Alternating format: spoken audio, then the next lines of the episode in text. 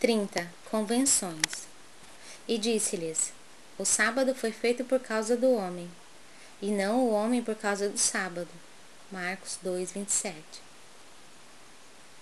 O sábado, nesta passagem evangélica, simboliza as convenções organizadas para o serviço humano.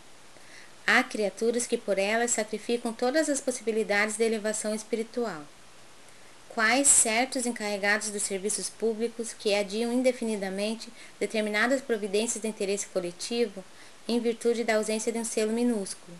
Pessoas existem que, por bagatelas, abandonam grandes oportunidades de união com a esfera superior. Ninguém ignora o lado útil das convenções. Se fossem totalmente imprestáveis, o Pai não lhes permitiria a existência no jogo das circunstâncias. São tabelas para a classificação dos esforços de cada um, tábuas que designam o tempo adequado a esse ou aquele mister. Todavia, transformá-las em preceito inexpugnável ou em obstáculo intransponível constitui grave dano à tranquilidade comum. A maioria das pessoas atende-as antes da própria obediência a Deus.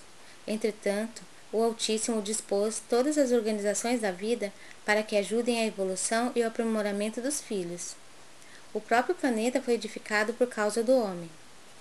Seu Criador foi a esse extremo de solicitude em favor das criaturas, por que deixarmos de satisfazer-lhe os divinos desígnios, prendendo-nos às preocupações inferiores da atividade terrestre? As convenções definem, catalogam, especificam e enumeram, mas não devem tiranizar a existência. Lembra-te de que foram dispostas no caminho a fim de te servirem.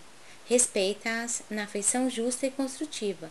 Contudo, não as convertas em cárcere.